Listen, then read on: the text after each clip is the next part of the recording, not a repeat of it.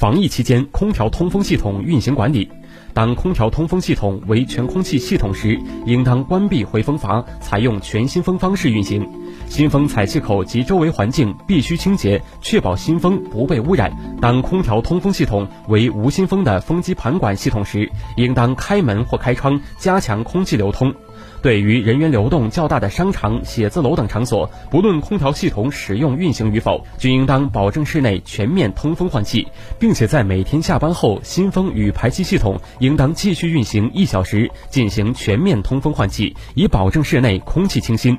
建议关闭空调通风系统的加湿功能，加强对风机盘管的凝结水盘、冷却水的清洁消毒。当发现疑似确诊新冠肺炎病例时，应停止使用空调。集中空调通风系统的类型、供风范围等情况不清楚时，也应停止使用。空调通风系统的清洗消毒应符合下列要求：符合公共场所集中空调通风系统清洗消毒规范的要求，可使用二百五十毫克每升至五百毫克每升含氯或二氧化氯的消毒液，进行喷洒、浸泡或擦拭，作用十到三十分钟。对需要消毒的金属部件，建议优先选择基胺盐类消毒剂。当发现疑似确诊病例后，在疾病预防控制中心的指导下，对空调通风系统进行消毒和清洗处理，经卫生学评价合格后可使用。